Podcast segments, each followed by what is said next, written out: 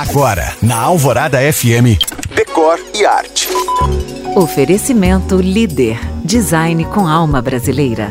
O Airbnb, empresa que conecta viajantes e anfitriões do mundo inteiro para hospedagem por temporada, fez um anúncio que chacoalhou o mercado e acendeu luz de alerta nas imobiliárias.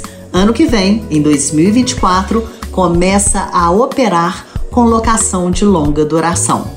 Diante dessa polêmica, por enquanto restrita ao segmento imobiliário, eu te conto agora como surgiu essa plataforma considerada um dos maiores unicórnios de todos os tempos e qual a origem desse nome esquisito para nós, Airbnb. Então, vamos de história. Em 2007, em São Francisco, nos Estados Unidos, três estudantes precisavam de dinheiro para pagar o aluguel do apartamento deles. E assim colocaram três colchonetes de ar na sala para alugar e criaram um bed and breakfast, que é uma acomodação que oferece cama, ou seja, bed, e breakfast, que é café da manhã.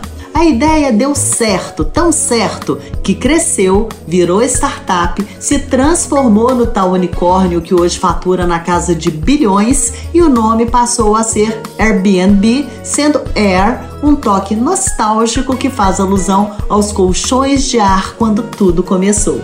Se você chegou agora, ouça todos os meus podcasts no site da rádio. Te espero também no Instagram em you.cam.find. Eu sou Janina Esther para o Decore Arte.